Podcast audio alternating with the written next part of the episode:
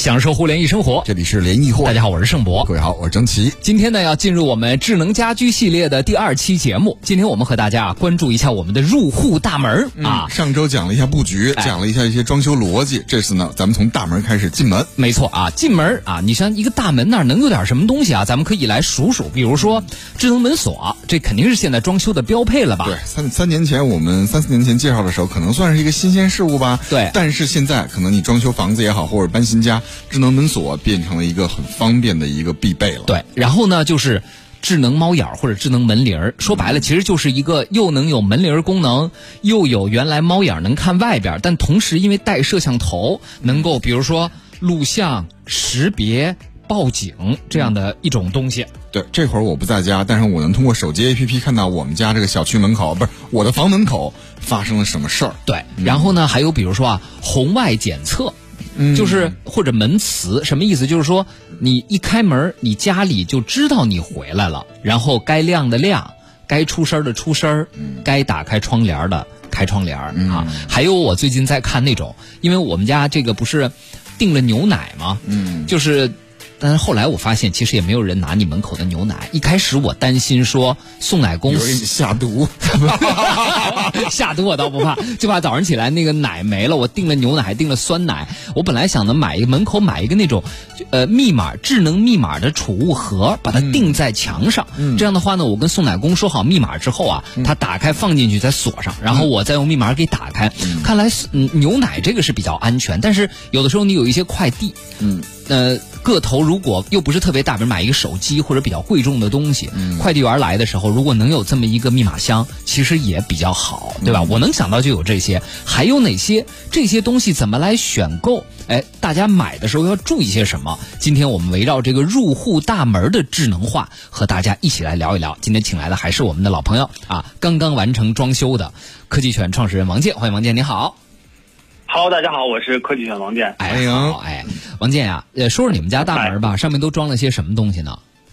呃，我们家大门其实装的就是刚才盛博老师说的一样，就是智能门铃，嗯，呃，智能门锁，嗯，然后呢，还有一些传感器，嗯，这个传感器的主要目的是什么？就是比如说，呃，燃气漏燃气啊、漏水啊等等这些这些，如果出现了问题，它能提提示给我，因为有时候我出差长时间不在家。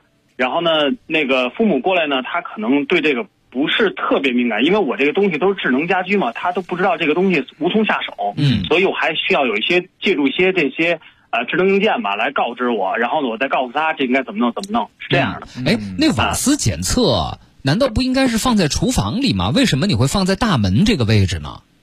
对，因为是这样的，就是因为是。我的厨房跟我的门之间，它俩的直线距离连一米都没有，就是一开户门就是你的厨房，跟我们家一样，一开户门一个鞋柜右手边就是厨房门了，应该是差不多这样的对对对，对不对？对对，它比较近，所以我就把那个那个位置就安到安到传感器的位置了，而且它的，对，而而且我们那户型上下从上。二十八层到一层，它全是那个户型，它的那个燃气管道就在那个位置，嗯，所以我就只能去根据我现状来去做一个规划，就放在那个位置了。嗯，对，还有那个呃，积水的传感器也放在大门口，对吗？对，因为因为厨房在，因为我我那个房间是一个卫生间，嗯，它那个卫生间跟厨房它是一墙之隔，嗯，所以我的基本上门的门这个周边的传感器全布置在这门厅这一块儿啊，对，嗯。对，他们都是无线的吧？不会说是因为这个来回走。对，是无线的。对，因为是这样的，智能安防吧，它有其实我分为三大类，就是屋内、屋外还有户外。为什么这么说？那户外是什么？就有的人家的门不是楼道里，可能直接就是平房在外面外面。嗯。然后呢，你的你的中间可能有院落或者是什么，它的进深比较长。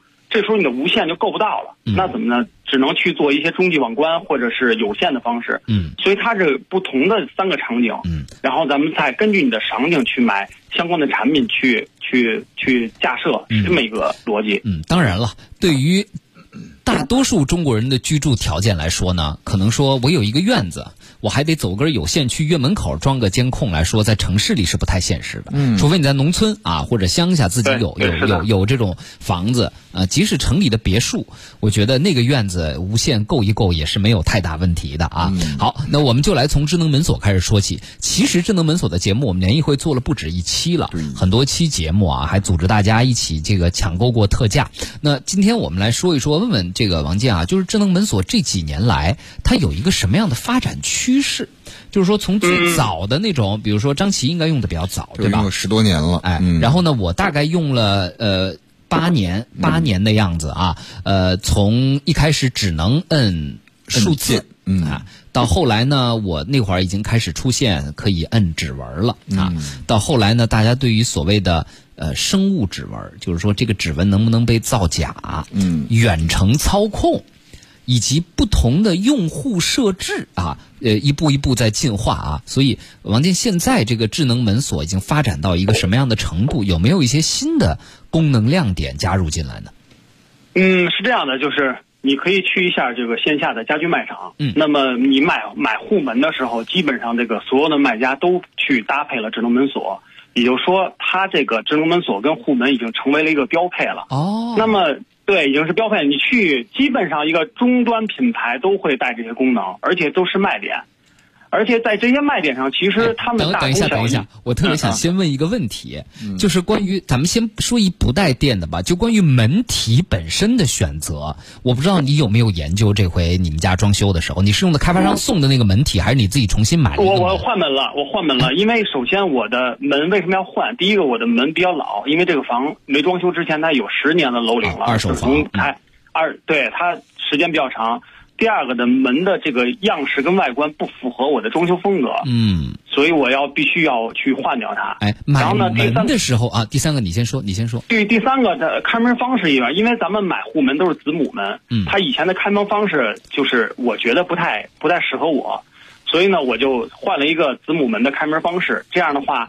呃，无论是颜值，然后还有这个开门的方式，还有它的整个的一个体验，就会有一个很大的提升。嗯，这是第一个。第二个呢，就是选择门的话，因为这个门的价位非常有高有低，所以还得根据你的预算去选择。因为贵的真的非常贵，所以这个还得多去看。对我看到过一一种德国的纯铜门，哎呦，那门手感可好了。对，就 就就就跟就咱们普通北京单元楼里那么一扇门，恨不得。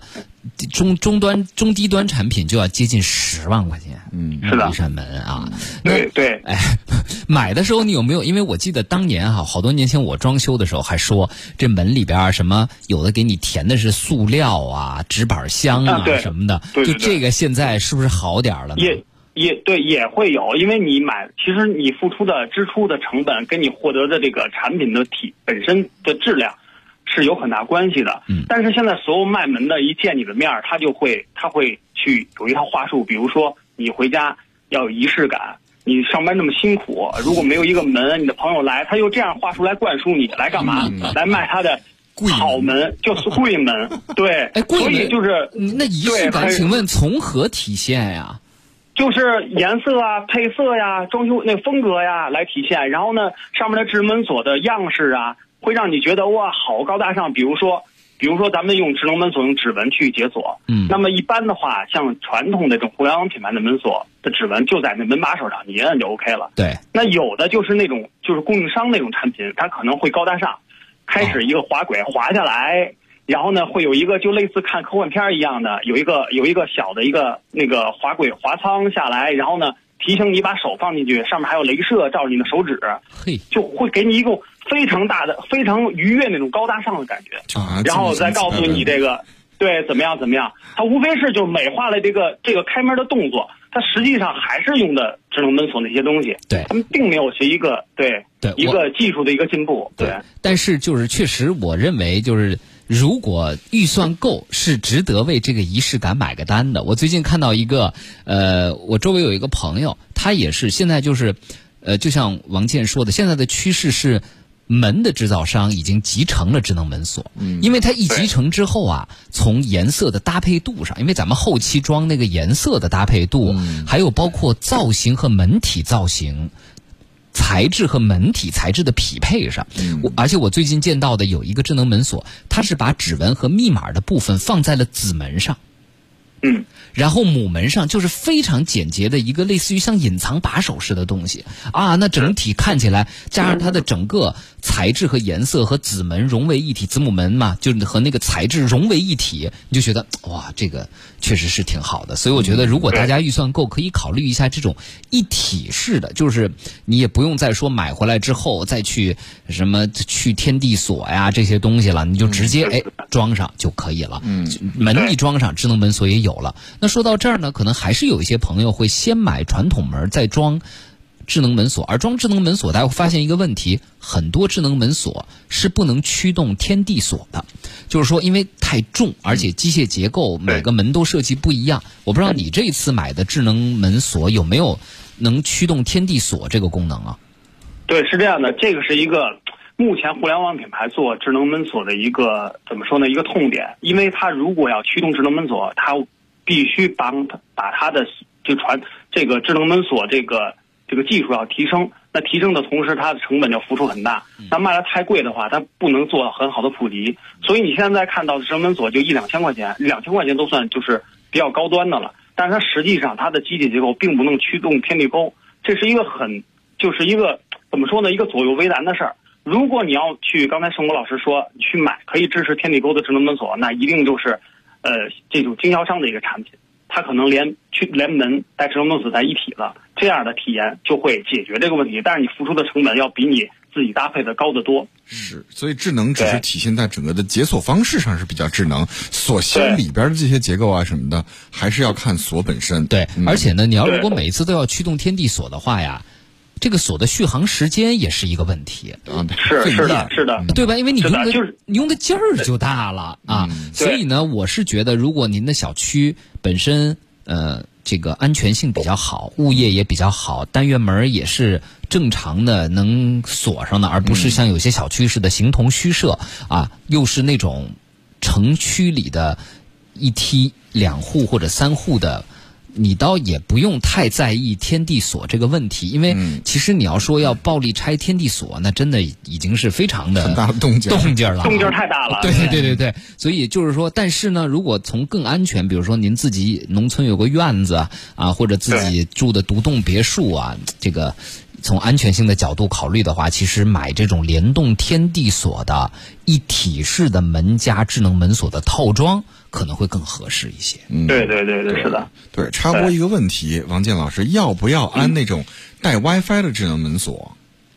呃，现在是这样，就是很多的厂商呢在做卖点，WiFi 是一个卖点。就是前段时间我也跟几个厂商沟通这个事儿了。嗯嗯，就我觉得从开锁方式上，那那有 WiFi 的肯定，我我个人感觉啊，有 WiFi 的比没有的要好。它是一个开锁的方式。但是从隐私跟安全考虑来说，这个有 WiFi 介入的吧，它其实还是有一定的风险，相对来说，嗯，刨去那个传统的五种，提醒大家，所以这个是一个对，是一个有点有点难的一个选抉择。对，我呢是觉得 WiFi 一定要有，但是不能支持远程无线开门。是的，就什么意思呢？就是说 WiFi 有的好处是，比如说啊，我们家阿姨突然说，哎，今天下午我有两个小时，我可以去你那儿打扫了。那我不在家，我在台里怎么办呢？如果你的门锁连着 WiFi，你马上就可以在手机的 APP 里生成一个远程密码。嗯，这个远程密码会通过我的手机互联网到我们家的 WiFi，这个 WiFi 再发给我的智能门锁。嗯阿姨到那儿，然后我再把这个密码发给阿姨，而且这是一个临时密码，它只能生效一个小时，甚至只能生效十分钟。嗯啊，就在阿姨到门口的时候，我给她，她就能开门进去。但是。这也必须得是生成一个密码，现场让阿姨去摁那个密码去，而不能说阿姨站在门口，你你在台里或者单位里一操作，家里门砰开了，这就会有很大的安全隐患，万一被人黑了就麻烦了。嗯，对，对吧？所以远程功能，我建议大家这个年头一定要买，真的是很方便，而且包括比如说啊，我爸在我这儿的时候，因为我妈不让他在家抽烟，他老要出去抽烟。它能识别用户，你知道吗？比如说我爸的指纹、我妈的指纹、我的指纹，完了，你就发现我爸一天得要出门，我回去，我爸你今天最起码抽了八根烟吧？他说你怎么知道？我就看你那进出门的记录，我就能知道你今天最起码进出了八次门啊，你就能知道是谁回到家了，是爸爸回到家了，妈妈回到家，老婆回到家，孩子回到家，你都能够知道。就这种远程的消息推送啊，通知我，我我觉得啊，这年头要买还是要买带 WiFi 的，但是你一定要。一定要不能买那远程能把门打开的，那那就麻烦了。嗯，现在车不就可以远程，比如说点个火呀、启个动啊、解个锁啊等等。嗯，其实就不太安全。其实对对，我觉得是不太安全的啊。好，好门锁。哎，还有一个问题，就是说 这个门锁和家居的这个智能体系的问题，因为大家知道，比如说三星有，国内也有好多品牌有。小米，包括小米旗下我们原来来上过节目的陆客有，因为门锁，其实如果能跟家里的整套智能家居联动起来的话，是不再需要装门磁传感器的，就等于你门锁一解锁，家里门厅灯亮，音响出声儿，窗帘打开，这应该一套联通联动的东西。现在是不是也只有小米生态链能做到这样的联动啊？呃，也有也有在做，有比如说可以提品牌吗？啊，可以提，三六零，比如三六零、联想都都在做，他们也都有，但是他们的呃产品方向不一样。你看三六零的产品方向就是它的这种安防的产品吧，它都基于用户自行安装的，就是它它不是厂商提供安装服务，比如说智能门锁，它就不它就不做。目前我了解它不做，剩下的都是你手动的去可以自行安装。联想也有它一套的生态系统。然后呢？刚才盛博老师说，就是如一回家，呃呃，所有的这些你的智能设备，它就会响应。其实这已经已经很多的呃生态链的产品已经是可以这样去实现了。对，它就是相当于手机的情景模式。对，我的意思就是说，我我要入手什么体系的门锁，我才能做到这个门锁本身和家里这些智能家居联动？那其实这又有光照嫌疑，那就是小米生态链，其实它在这方面还是。优先于其他厂商的，嗯嗯，海尔对，尤其海尔的话，其实会对海尔会有就智慧家庭，但是会有一个问题，就是你触发的条件没有那么多，嗯，就是没有选项更多。比如说你开门，帘打开了，灯亮了，空调开开了，就是你这样的所有这些附属产品之间的串联单特别多，就会比如说回家模式、工作模式。说睡眠模式、起床模式，你可以根据你的场景来设定这个触发条件。嗯，这此时你的所有的这个物联的产品就会去根据你的触发条件去做动作。嗯，这个小米它的优势就是它这种产品琐碎的产品特别多。嗯，就这样会让你觉得你的这种细微的变化调整，会让你有更好的一种体验。对，是这样的。它定制的自由度也比较高。对吧？对，所以从这个角度来说，当然，如果您像刚刚我们说的，是门和智能门锁一体化，或者您的门锁呢不在这个大生态体系里呢，那就用两种方式。第一种方式是用一个门磁门磁条贴在比较不显眼的地方，就门一开一关，这门磁条能发出一个信号，嗯，然后再用这个信号去关联跟门磁条同一个体系里的，比如说窗帘机。智能电灯或者插板之类的，还有一种办法是装红外感应，但是这两个呢都有问题。就说有的时候我们在家开关门，并不代表我们一定人就走了。嗯，这又是另外一个逻辑，对不对？所以对，所以会对。目前呢有两种方式来解决这个问题，就是在手机端或网关端设置情景模式。嗯，你设置好了，比如说你每天你假设你每天六点钟下班，你开到这个呃选择这六点钟下班的模式，那所有的按照。就是你的智能硬件就按照你之前预设的这些情景来做，比如说红外传感器它就不工作了，嗯，或者说暂时这段你就不去去监测这些移动啊或呃非常规的一些呃举动或举措，你就去通过你的这些在家或者上班或者起床这种状态来设定，这样的话你就可以把你这这些的智能硬件的产品服务的时间细化。嗯，就可以解决这个问题，但是可能上手有点难。嗯，这些智能硬件，比如说，是不是有一个像我们参观样样板间的时候，有一个推大门，大门旁边的墙上是有一个中枢系统，有点像一个 iPad 嵌在墙里面，你这这样操作回来比较简单一些。对对对，它就会直接，其实那就是一个呃中继器或控制器，只不过它的形式让你觉得那有一控制台。对，这个呢，咱们就得说说了。比如说小米生态链呢，是东西多便宜，但是它不可能给你提供这种奢华的享受。你得自己买块平板，自己下载米家的 APP，自己放在门口啊，然后把它来做这个控制，对吧？呃，呃，现在是这样，陈国老师，现在就他们生态链有一个公司叫绿米，就是现在在线下里面就做全屋定制，就是你整个的你去做，它就有。我的意思是说，如果你要门口有个 iPad 的话呢，你第一就最好要选择全屋定制，第二呢就是。其实做这种全屋智能的，还有一些企业咱们是没有听说过的。嗯，他们专攻那种大别墅，嗯，和高档的会所之类的，都是以比如说瑞典，还有像呃德国，都有这样的企业，包括英国，那牌子咱们就没有听说过了。嗯，那一套下来就。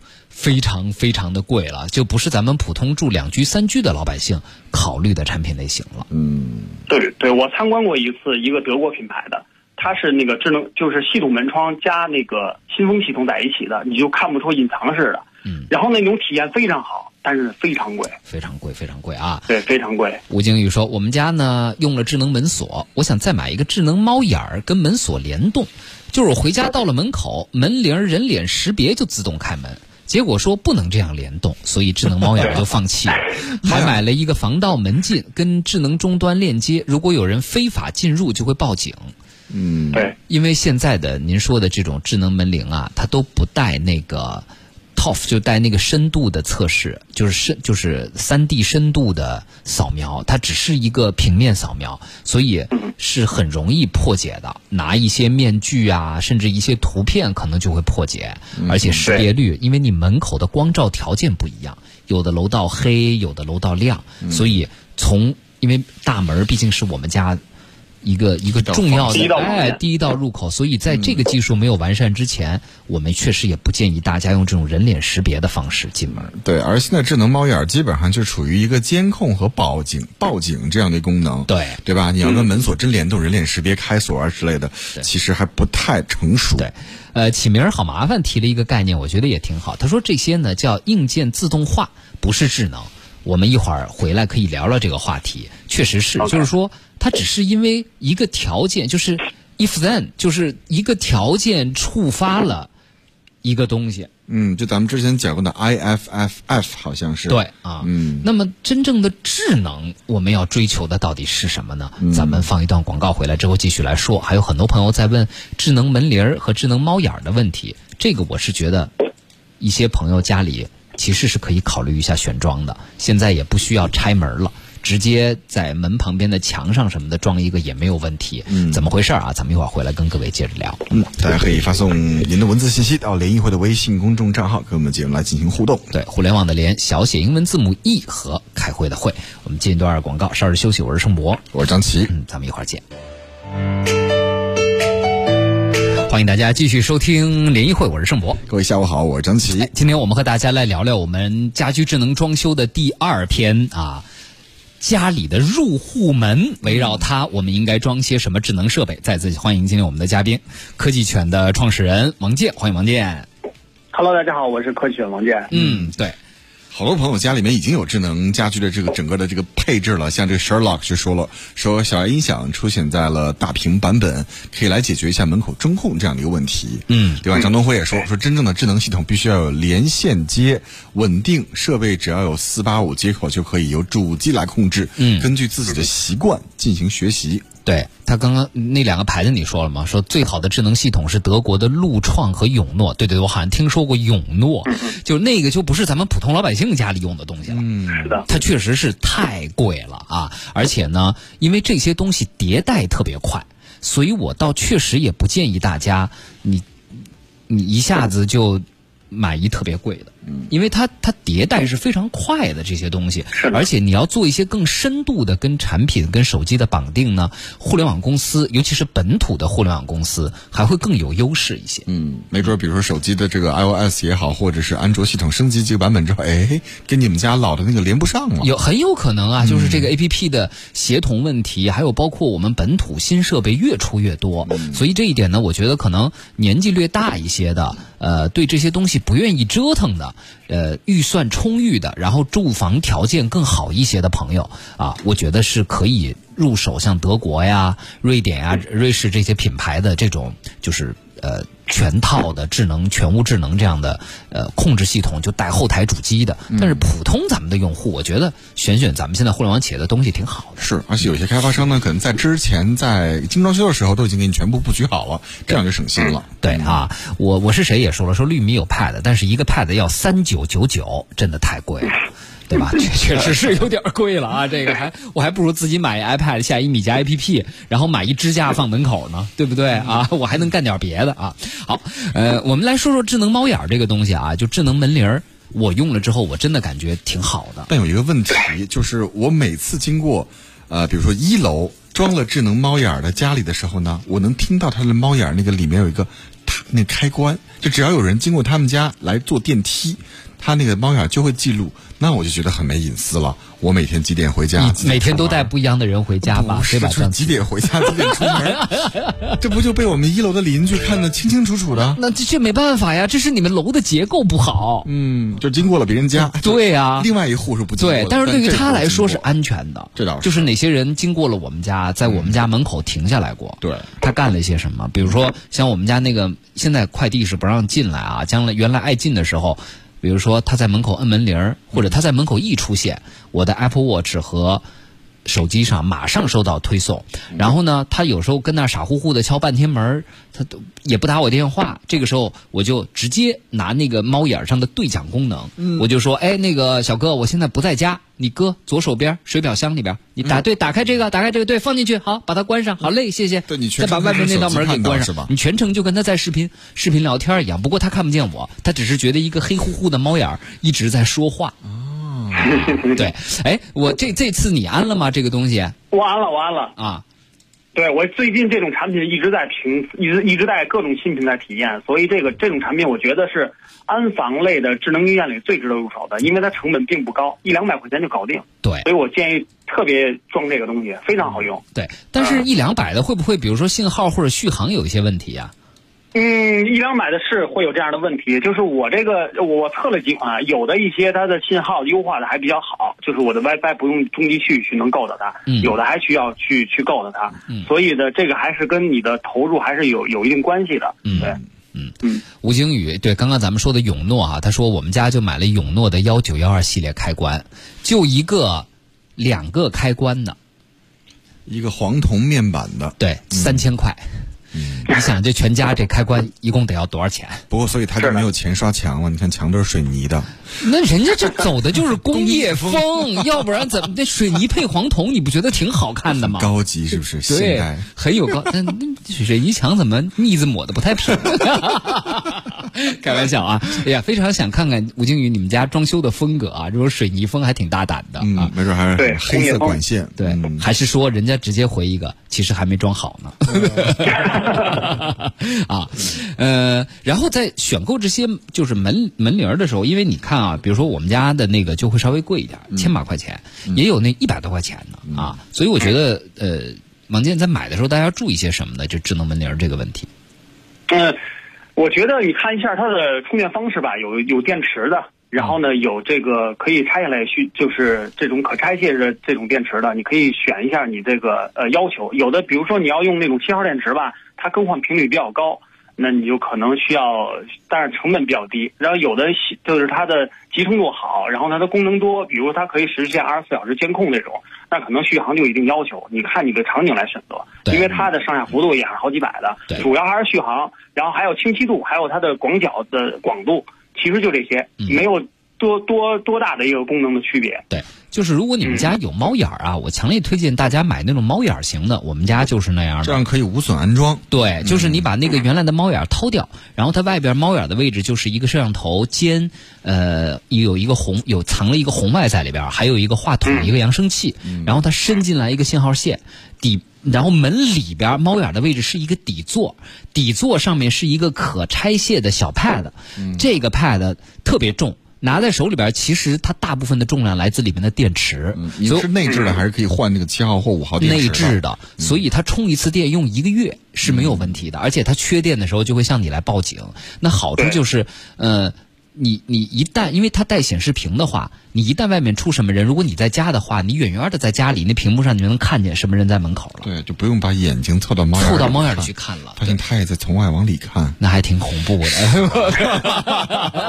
所以有个智能猫眼会方便一点。对，所以就是呃，大家根据预算来选择吧。呃，便宜的一百多的其实也可以。它有，而且它安装起来也方便往，墙上一粘，搁两节七号电池，呃，也能有这种监控的作用。呃，但是呢，相对就是性能啊、续航啊、摄像头的清晰度会稍微差一些。嗯嗯，但是起到基本的警示作用没有。嗯，有些猫眼可以直接跟那个门铃整合到一起，你就不用单独再买一个门铃了。对对对，之前咱们说的那个陆客，如果你买一整套的话，也都用一个 A P P 来操作，也还比较方便一些。对啊，你们要不要给家里面这个大门啊、入户门去安一个这个电子的开门器？什么意思？就是它是个电子限位器。比如说，我要出出门，在楼道里面扔垃圾了，然后呢，它其实是那个门是缓关、缓开和或者是电子去控制，直接它就常开。没懂，就是门上面有个铰链，电子控制。你不怕你扔垃圾的时候，一个黑影闪进了你们屋吗？嗯，开着它干啥？都是智能门锁了，你就锁上呗。啊，然后再再进去。对呀。你不知道楼道里藏着什么人？嗯，因为电子门锁它可以就是把这个门压得很紧，跟门框压得很紧。我们还是没懂你的意思。我来搜这个产品给你。你听懂了吗，王健？我我我顶了，就是那个张琴老师说的，应该是这个门，它可以根据呃使用场景，它自动开打开或关闭或延时一段时间。对对，应该是这样，这种感。那不就是我们小区单元门上的那个缓冲器吗？对，那个是机械的，就是电带电的，电电这个铰链啊，电子的，可以来就是电子纤维器吧，强行摁着关闭。嗯，你们家是有点像汽车开门那种感觉。你们家是对外营业的，是吗？我怎么觉得普通老百姓家里没有这个需求呢？反正不挂小粉灯，不是对外营业的吗？电子开门。付小雨说：“小爱音箱出了大屏版本，可以解决门口中控的问题。对，小爱音箱现在有带屏幕的，如果你用小米系列的话，你可以拿那个屏幕来做也没问题。嗯，对对对，啊，我看见了，就是一个 纤维器嘛，安在门上面的电子纤维器。”那这个东西甚至都能自己开门，是是，你都不用手去推，对。对对，对吧？那那还你们家可能还真是营业的，老进出是吧？普通人家要这玩意儿干啥呀？你说对不对啊？好，然后在最后一点时间说说你们家那个瓦斯的那个传感器吧。我们家没装，我还挺感兴趣的哈。那个东西它大吗？不大吧？也很小。没有没有，非常小，就跟你的手表表盘四十四十七五十就这么样的一个直径。然后电池里面搁电池是吧？对，搁电池就 OK 了。只要它是一个一个传感器，只要它浓度那个数值上去了，它自动报警。如果你的、你的、你的，它就直接推送到手机上。如果你的烟烟机是生态链的，它直接烟机就启动，自动吸吸你的这个整个卫生间的这个。我这现在就是这个系统，就是防止燃气了。对，就是把烟机和这个煤气传感器、瓦斯煤气传感器连在一起。一旦发现室内煤气超标，烟机自动启动，把煤气给吸走。对，开到最大，而且烟机有增压功能。比如说别人家在做饭，你的压力不够，它自动增压，然后直接就抽。嗯，但是我们家现在这个烟机传感器的这个灵敏度不太准。比如说，当我削完了橙子，把橙皮放在这个拉厨余处理器里面，给它摁下去的时候，然后就报警了。对，因为它闻到了橙子那个香味儿比较刺鼻吧，它就开始报警。嗯，对，所以在家做饭所以这个也报警。嗯，所以这个就是跟成本有关系。其实它。它的精度没那么高，就因为它你付出的成本并不高，所以它精度就没有那么高。意思就是你要让它精度特别高，它就你就付出的成本就高。哎，那那请问一个比较精度高的得卖多少钱呀？那比较精度高的这一个系统工程下来，怎么也得四位数、五位数了，就嗯，我五位数了。你说是一四位数？就是我的说，就是连烟机带这个传感器，传感器啊，连烟机是吧？啊，烟机差不多肯定得要买四位数。但对啊，你你报警了以后，那下一步要解决什么问题啊？你解决啊？是吸还是怎么着？还是灭火或怎么样？对，有些烟机有一个出发后里面有解决的条件。对，嗯，好。这样，因为今天时间问题，就先跟王健聊到这儿了啊。咱们大门口这个问题就到这儿，大家有什么问题呢？下周继续，我们来聊聊厨房。既然说到烟机了，王健，咱们下周说说厨房好不好？好的，好的，好的。好嘞。厨房的电器可就更多了。没错啊，但是厨房是不是每一样东西都需要连到网上啊？它那个联网互动智能的意义究竟在哪儿？咱们到下期节目和大家好好来聊一聊。谢谢王健。好的，好的。嗯，谢谢。好，感谢各位收听。